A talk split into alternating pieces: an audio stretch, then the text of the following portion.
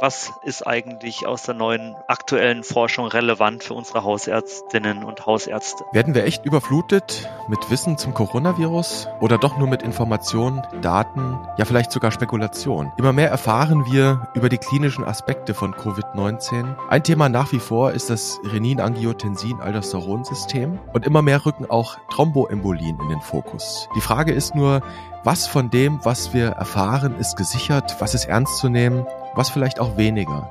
Dazu wollen wir heute ein Evidenz-Update machen und wir wollen über den Klimawandel reden. Damit herzlich willkommen zum Corona-Update an diesem Mittwoch. Es ist der 20. Mai. Wir, das sind Martin Scherer, Präsident der Deutschen Gesellschaft für Allgemeinmedizin und Familienmedizin, der DEGAM, und Direktor des Instituts und Poliklinik für Allgemeinmedizin am UKE in Hamburg. Und ich bin Dennis Nösler, stellvertretender Chefredakteur und Nachrichtenchef der Ärztezeitung aus dem Hause Springer Medizin. Guten Morgen in Hamburg, Herr Scherer. Guten Morgen, Herr Nösler. Heute haben wir wieder, naja, Ordnung in unserem Podcast gebracht. In der vergangenen Episode war es ja vertauschte Rolle. Wie war das denn für Sie, mal auf der anderen Seite des Mikrofons zu sitzen? Das war eine schöne Erfahrung. Das hat mir Spaß gemacht. Mal was völlig anderes. Ich habe Ihnen auch gerne zugehört. Wir haben sehr viel positives Feedback bekommen. Aber, weiß nicht, ob Sie es gemerkt haben, es war auch die längste Episode. Das heißt, der Anreiz bei Ihnen, schnellstmöglich aus der Expertenrolle rauszukommen, der muss nicht sonderlich hoch gewesen sein, oder?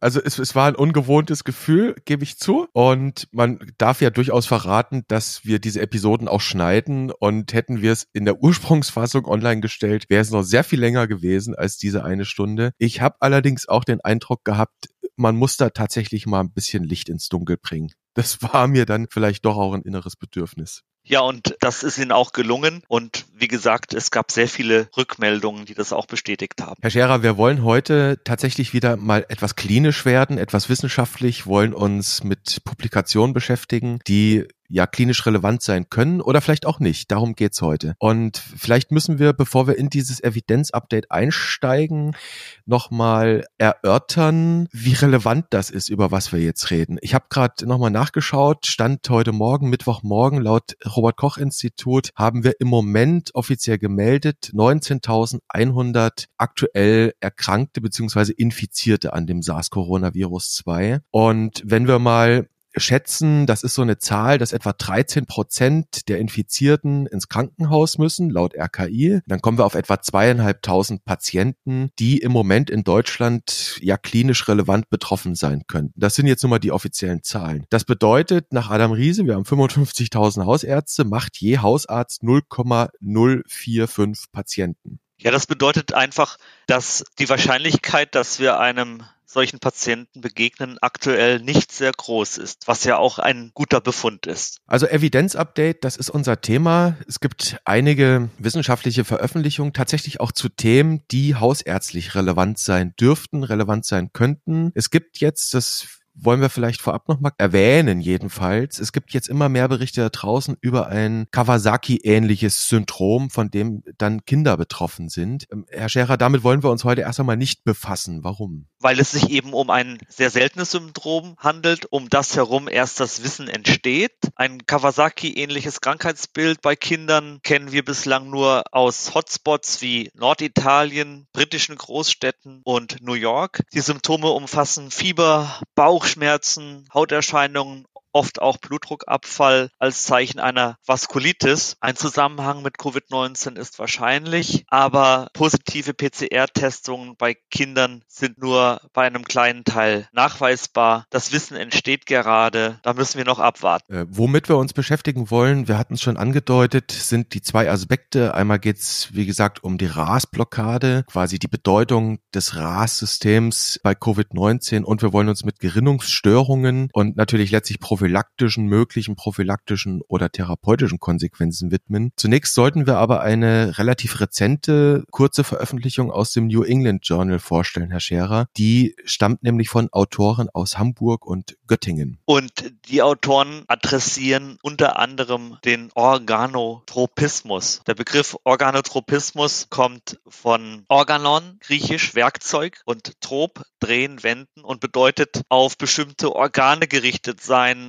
auf bestimmte Organe einwirkend. Das heißt, eine Affinität zu bestimmten Geweben oder Organen aufweisend. Die Ergebnisse zeigen, dass SARS-CoV-2 diesen Organotropismus hat, und zwar jenseits der Atemwege und auch Strukturen adressieren kann, die über den gesamten Körper verteilt sind, einschließlich der Nieren, der Leber, des Herzens und des Gehirns. Und die Autoren spekulieren, das nennen sie auch selber so, we speculate, dass eben dieser Organotropismus den Verlauf von Covid-19 beeinflusst und möglicherweise bereits bestehende Zustände verschlimmert, mit anderen Worten vorhandene Komorbiditäten aggraviert. Man muss dazu sagen, das ist im Prinzip ist es ein Letter, das ist jetzt keine wirkliche Originalarbeit im klassischen Sinne, das ist ein, ein kurzer Brief, der da veröffentlicht wurde von einer Menge Autoren und da geht es letztlich um Autopsiedaten von einer Handvoll in Deutschland gestorbenen Patienten mit dem SARS-Coronavirus und Sie sagen schon, Sie spekulieren da über ein Multiorgangeschehen bei dem einen oder anderen Patienten. Was hat das jetzt letztlich klinisch für eine Relevanz? Was sollten Ihre Kollegen daraus ziehen aus diesem Hinweis? Ja, was haben die Autoren gemacht? Sie sagen es richtig, es ist ein Research Letter und sie haben eine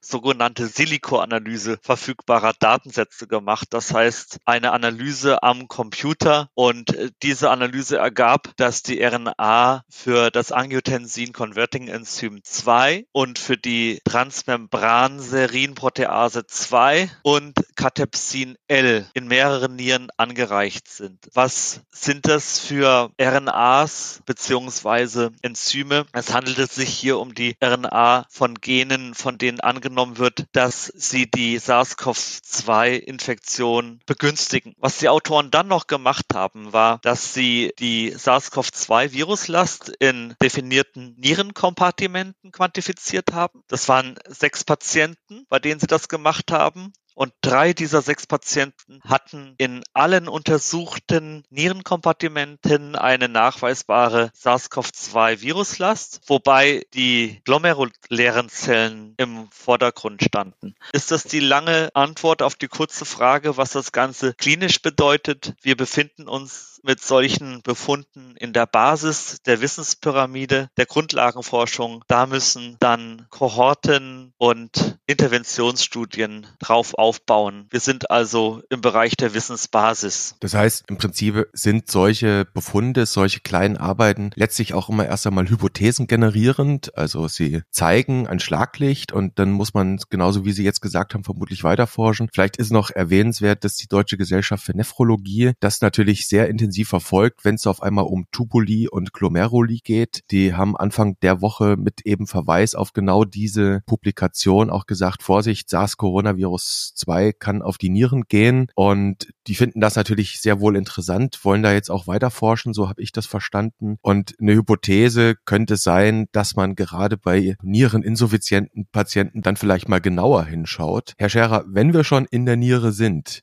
dann können wir idealerweise überleiten in das das Renin-Angiotensin-Aldosteron-System, speziell auf die Blockade des Systems. Das ist ja nun gerade wirklich ein wichtiges Thema im allgemeinmedizinischen Setting.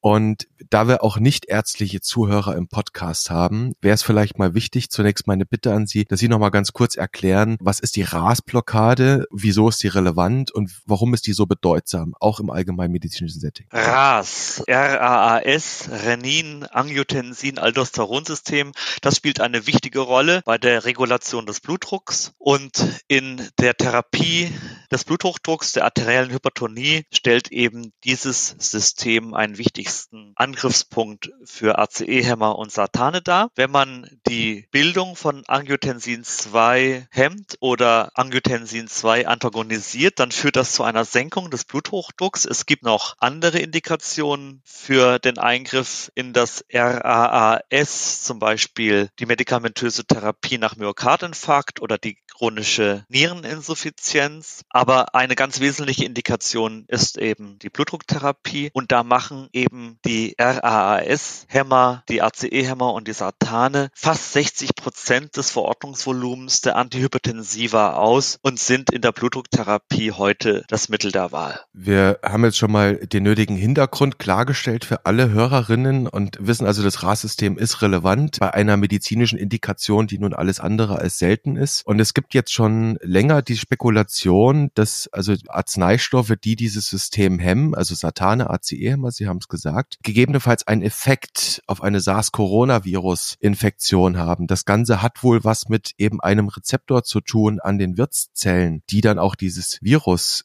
verwendet zum Eindringen. Und jetzt gibt's ein Living Review aus den USA zu genau dieser Fragestellung, inwieweit sich beides beeinflussen könnte. Herr Scherer, da, da wollen wir gleich mal tiefer eindringen, aber vielleicht könnten Sie noch mal die mögliche Rationale dieser Spekulation, dieser Hypothese erläutern. Vielleicht Nochmal kurz zum Living Review. Das ist eine sehr gute und sinnvolle Sache. Unsere Arbeitsgruppen haben schon viele Systematic Reviews gemacht, aber ein Living Review noch nicht. Und das ist eigentlich das Format der Zeit. Wir haben eine Living Guideline der DGAM zu Covid-19. Wir haben übrigens auch eine Living Guideline zum Thema Schutz vor Über- und Unterversorgung. Living bedeutet, dass man das Ganze nicht alle fünf Jahre updatet, sondern eben fortlaufend updatet. Und das macht aktuell einfach Sinn, dass man sagt, wir haben hier ein Basisdokument, das steht irgendwo online und wir gucken fortlaufend, ob da neue relevante Studien hinzukommen. Das ist also eine Arbeit, die dann nicht abgeschlossen ist und nach ein paar Jahren wieder in die Hand genommen wird, sondern ständig aktualisiert wird. Das macht absolut Sinn. Und die Autoren dieses Living Reviews haben sich zum Ziel gesetzt, fortlaufend zu bewerten, ob die Verwendung von ACE-Hämmern und Satan entweder das Risiko für eine schwere Infektion mit SARS-CoV-2 mit ARDS erhöht oder mit schlechteren Outcomes verbunden ist und was es dann mit der Wirksamkeit der Medikamente zur Behandlung von Covid-19 auf sich hat. Also ein sehr ambitioniertes Unterfangen. Die Datenquellen sind die üblichen Medline, Cochrane Database of Systematic Reviews und dann die Datenbank der Weltgesundheitsorganisation mit Covid-19 Veröffentlichung. Was wissen wir aktuell?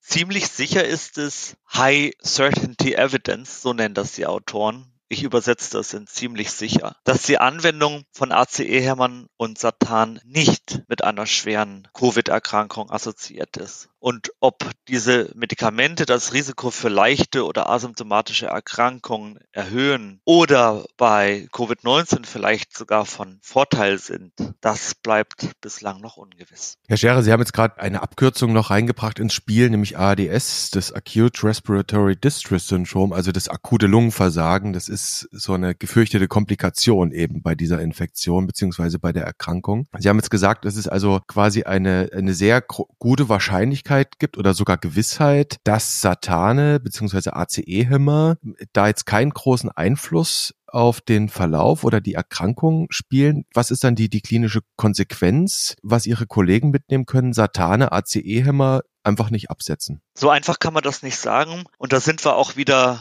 bei unserer Living Guideline, die Degam-Leitlinie zu Covid-19, die auch in dieser Woche wieder aktualisiert wird. Und darin wird es dann heißen, dass zum jetzigen Zeitpunkt keine belastbare Evidenz existiert, die ein Absetzen oder ein Austausch dieser Substanzen rechtfertigen. Also ein ersatzloses Absetzen schon mal gar nicht. Und die Einnahme von ACE-Hämmern, Angiotensin-2-Rezeptorenblockern oder auch Glitazon oder Ibuprofen, die wurden schon mehrfach in ein Licht gerückt, dass sie die Situation verschlimmern können. Das ist Gegenstand von Untersuchungen aktuell, aber das sind alles noch Spekulationen und eine klinische Konsequenz gibt es im Augenblick nicht. Wir bleiben da dran an dem Thema. Sie haben auch Ibuprofen erwähnt. Auch da ist die Vermutung, dass Ibuprofen einen Einfluss auf das Exprimieren dieses ACE2-Rezeptors haben kann. Das war auch so eine Rationale, das wurde relativ schnell diskutiert. Da gab es dann sogar irgendwelche WhatsApp-Chats von angeblichen Müttern irgendwelcher ehemaliger Fußballspieler. Also ich nehme jetzt mal mit, man weiß es schlicht nicht. Also es gibt keine Konsequenz, dass man jetzt hier irgendwas absetzen muss. Am Ende, wenn ich Sie richtig verstehe, heißt es einfach die Augen offen halten. Augen offen halten, wachsam sein, beobachten. Und auch das ist ein Beispiel, wo das Wissen einfach im Fluss ist. Sie erinnern sich an unsere Podcasts, als die Situation in Italien so katastrophal war, wo wir überlegt hatten, könnte Ibuprofen vielleicht eine Rolle spielen und verschiedene andere Hypothesen bewegt haben. Inzwischen sind wir etwas schlauer und haben eine Idee davon, warum die Lage in Italien so eskaliert ist, unter anderem, weil die Patientinnen und Patienten ungerichtet und unkoordiniert auch in die Krankenhäuser gelaufen sind. Aber es gab zwischendurch mal Hypothesen, inwiefern Co-Medikationen dabei eine Rolle spielen können. Auch wir haben eine Zeit lang darüber nachgedacht, dann Ibuprofen vielleicht lieber mal durch Paracetamol zu ersetzen. Das zeigt einfach, wie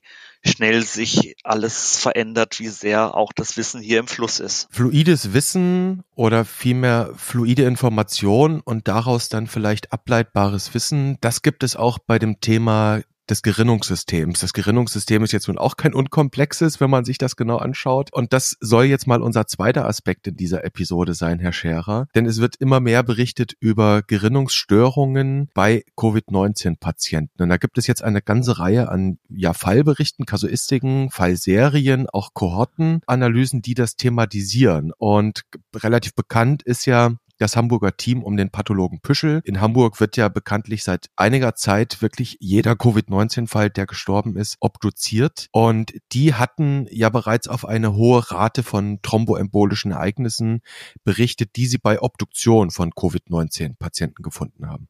Die Arbeit von Herrn Wichmann und Kollegen ist zu einem Zeitpunkt erschienen, als es weltweit mehr als 210.000 Todesfälle gab. Jetzt sind es nochmal deutlich mehr. Und wir kennen ja auch den Satz von Klaus Püschel, ohne jetzt für ein Buch Werbung machen zu wollen, Tote lügen nicht.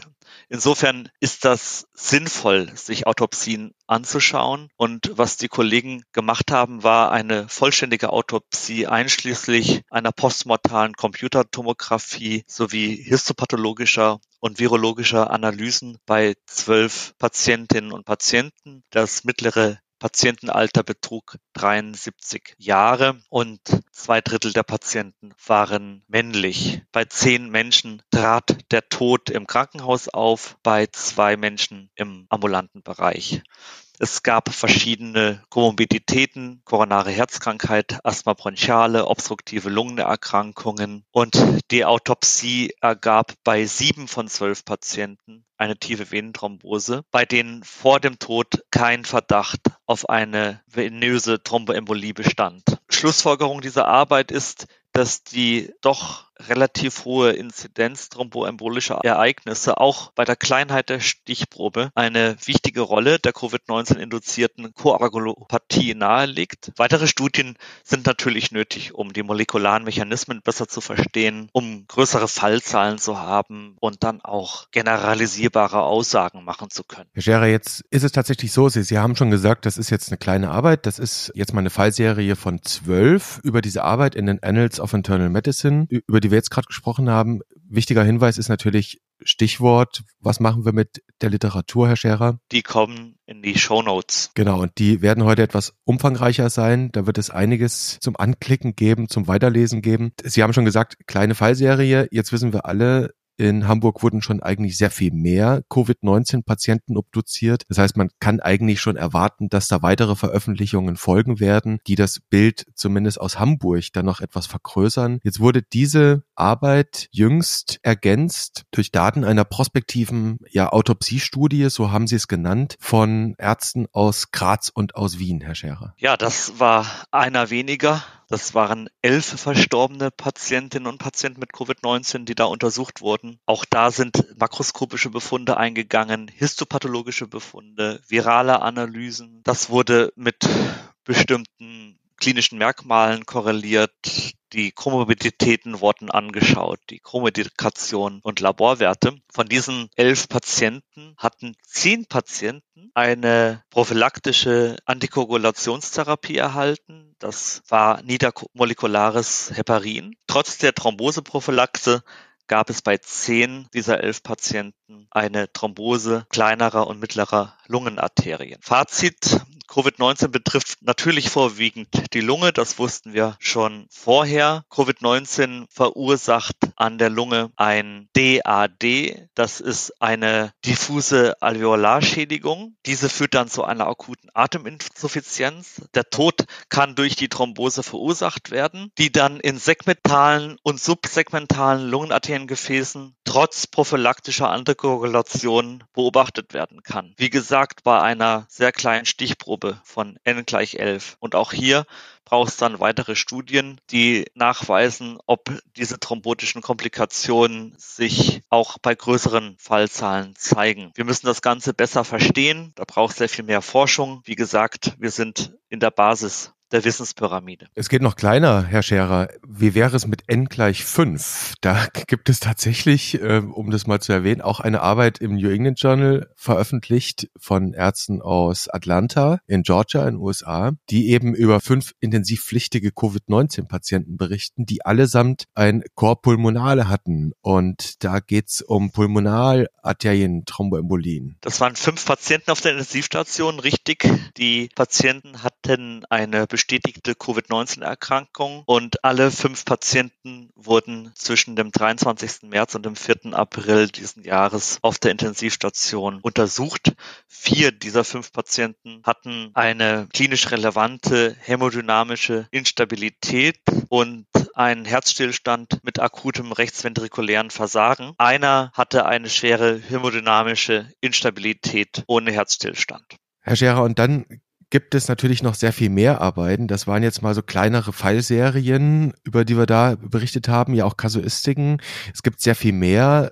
Wir können hier nur Schlaglichter benennen. Wir können auch nicht Leitlinien ersetzen oder die Living Guideline der DGAM. Das ist auch gar nicht der Anspruch dieses Podcasts. Es gibt allerdings auch zwei Arbeiten, die vielleicht nicht irrelevant sind, weil sie etwas größere Kohorten sind. Das ist nämlich einmal eine Arbeit, die in Circulation erschienen ist und eine andere Arbeit ist im Jack erschienen. Ja, lassen Sie mich kurz die zwei Arbeiten schildern. Die erste Arbeit Circulation, das waren 107 Patienten mit bestätigter Covid-19-Erkrankung. Die waren vom 27. Februar bis 31. März wegen einer Lungenentzündung auf der Intensivstation aufgenommen worden. Und bei diesen Patienten zeigte sich während des stationären Aufenthalts eine unerwartet hohe Zahl von Lungenembolien. Das waren 22 Patienten, also 20,6 Prozent. Und das war deutlich höher als Lungenembolien bei beispielsweise den 40 Influenza-Intensivpatienten, die zwischen dem 1. Januar und dem 31. Dezember 2019 dort aufgenommen wurden. Das heißt auch hier wieder ein Hinweis darauf, dass die Thromboseneigung hier erhöht ist. Die zweite Arbeit war zwischen dem 14. März und dem 11. April. Das waren immerhin 2773 Patientinnen und Patienten mit bestätigter Covid-19-Erkrankung, die in den Krankenhäusern des Mount Sinai in New York eingewiesen wurden. Von diesen 2773 Covid-19-Patienten erhielten 700 86 eine systemische Antikoagulation. Das war immerhin eine sehr große Stichprobe, deutlich größer als die Arbeiten, die wir eben hatten. Was kam raus? Die Mortalität im Krankenhaus für Patienten, die eine Antikoagulation erhalten hatten, betrug 22,5 Prozent mit einem mittleren Überleben von 21 Tagen. Im Vergleich zu Patienten, die keine systemische Antikoagulation erhielten, bei denen war es eine Mortalität von 22,8 Prozent mit einem Überleben von 14 Tagen. Also mit Behandlung, mit Heparin beispielsweise 22,5 Prozent Mortalität, ohne Heparin 22,8 Prozent Mortalität. Mit Heparin mittleres Überleben 21 Tage, ohne Heparin mittleres Überleben von 14 Tagen. Soweit die Ergebnisse dieser Arbeit. Natürlich muss man dazu sagen, dass da noch sehr viel mehr gemacht wurde. Da müsste man dann einfach mal in den Volltext reinschauen. Verlinkt haben wir es in jedem Fall. Ich würde mich sogar so weit aus dem Fenster wagen zu sagen, das könnte tatsächlich ein Lesetipp sein, dass sich jeder dieses Dokument mal anschaut. Es ist nicht wirklich lang. Es ist ein Pre-Proof, muss man dazu sagen. Der große Vorteil in Covid-19-Zeiten, Herr Scherer, ist ja, dass wirklich fast alle Journals ihre Bezahlschranken haben fallen lassen für die Covid-19-Papers. Das heißt, da kann wirklich jeder reinklicken, ohne ohne ein Uni-Proxy aktivieren zu müssen. Jetzt wollen wir mal ein Zwischenfazit ziehen, Herr Scherer. Jetzt haben wir über einige Daten gesprochen, wie gesagt, auf Fallserien. Sie haben schon angedeutet, wir, wir sind ja am Beginn des Gewinnens von Wissen. Was könnten denn jetzt diese ersten ja Signale bedeuten für die klinische Praxis? Wir wissen immerhin, das Thema Antikoagulation in der Hausarztpraxis ist kein kleines. Nein, es scheint so zu sein, dass die Hyperkoagulabilität bei Covid-19 ein pathophysiologisch relevanter Risikofaktor für eine erhöhte Sterblichkeit ist. Die Gabe von niedermolekularem Heparin in prophylaktischer Dosierung sollte bei ambulanten Covid-19-Patienten erwogen werden, und zwar insbesondere bei denen, die erhöhte D-Dimere aufweisen. Wenn der BMI stark erhöht ist, also der Body Mass Index, dann kann man und sollte man auch über eine erhöhte Dosis nachdenken. Neben D-Dimeren sind auch CRP und Ferritin wichtige Laborwerte, um dann neben der klinischen Symptomatik Patienten mit einem schweren Verlauf von denen zu unterscheiden, die eher symptomarm oder milde verlaufen. Okay, Herr Scherer, also eins muss man vielleicht dann nochmal so auch mit Unterzeichnung oder Unterstreichung dazu sagen. Das sind also jetzt erste wissenschaftliche klinische Signale, über die wir gesprochen haben. Sie haben auch gesagt, sollte erwogen werden. Das heißt, man sollte um die Möglichkeit wissen. Das ist dann am Ende auch eine ja, Shared Decision Making, eine patientenindividuelle Sache vermutlich. Aber wenn sich das bestätigt in weiteren Untersuchungen, dann wird man schauen, inwieweit das auch in Leitlinien vielleicht hineinfließt. Ja, es sollte erwogen werden. Ich würde es noch ein bisschen stärker formulieren. Man kann im Zweifel das niedermolekulare Heparin geben. Also im Zweifel pro Therapie, weil die Komplikationen einer Thromboseprophylaxe sehr überschaubar sind. Da gibt es die Heparin-induzierte Thrombopenie.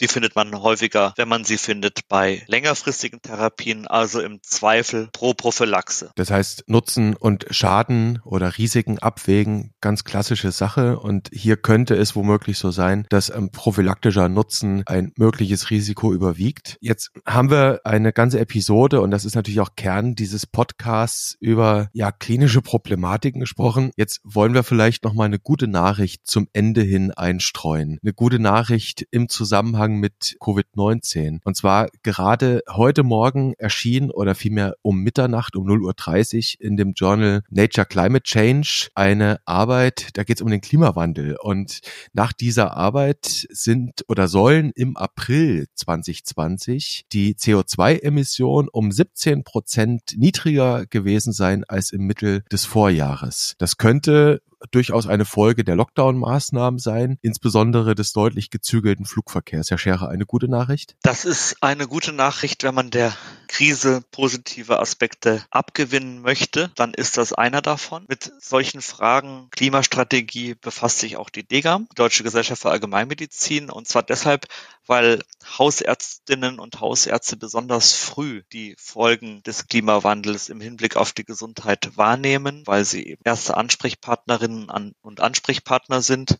Das sind gesundheitliche Belastungen durch Hitzewellen, durch längere Allergiesaisons, durch veränderte Muster von Infektionserkrankungen oder auch die Folgen klimabedingter Migration. Wir setzen uns als DGAM für eine Klimaneutralität bis spätestens 2035 ein und möchten beitragen bei Aufklärung und Wissensvermittlung. Wir wollen Handlungsempfehlungen erarbeiten, wollen aktiv am Klimaschutz mitwirken, auch beim präventiven Gesundheitsschutz und wollen den Hausärztinnen und Hausärzten, die auch mit solchen Fragen konfrontiert sind, gute Informationen an die Seite stellen. Was sie da sagen, ist auch für uns eine gute Nachricht. Das wäre dann sogar noch mal einen eigenen Podcast wert, ein ganz eigenes Format, nämlich über das Thema Klimawandel reden. Jetzt muss man dazu sagen, Herr Scherer, wir haben heute Mittwoch, den 20. Mai. Wir wären mitten im Deutschen Ärztetag drin gewesen. Der hätte gestern begonnen, offiziell in Mainz, ist jetzt natürlich abgesagt worden, muss man dazu sagen. Und ein großes Thema wäre auch dort dort, also das große Thema wäre dort der Klimawandel gewesen. Das war so geplant. Tja, weggefegt durch die aktuelle Krise. Nicht nur der Ärztetag, sondern auch das Thema. Aber da bleiben wir dran und wir werden das begutachten. Und ja, dann bedanke ich mich an dieser Stelle für die heutige,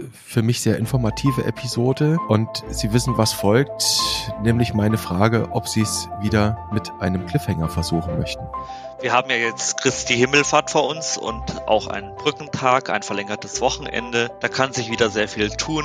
Die Publikationsmaschine dreht sich weiter und wir müssen einfach mal schauen, was dann am Montag an neuen Informationen, neuen Spekulationen oder auch neuen Ideen da ist. Herr Scherer, dann wollen wir schauen, was es alles Neues gibt über Christi Himmelfahrt, den Fenstertag zum Wochenende und das Wochenende selbst. Ich jedenfalls bedanke mich. Ich wünsche Ihnen gute Tage, ja auch Erholung. Das ist vielleicht auch mal notwendig in diesen Zeiten. Und ich würde mich wie immer freuen, wenn wir uns wiederhören an gleicher Stelle und auf gleicher Welle. Vielen Dank Ihnen und ein gutes verlängertes Wochenende dann.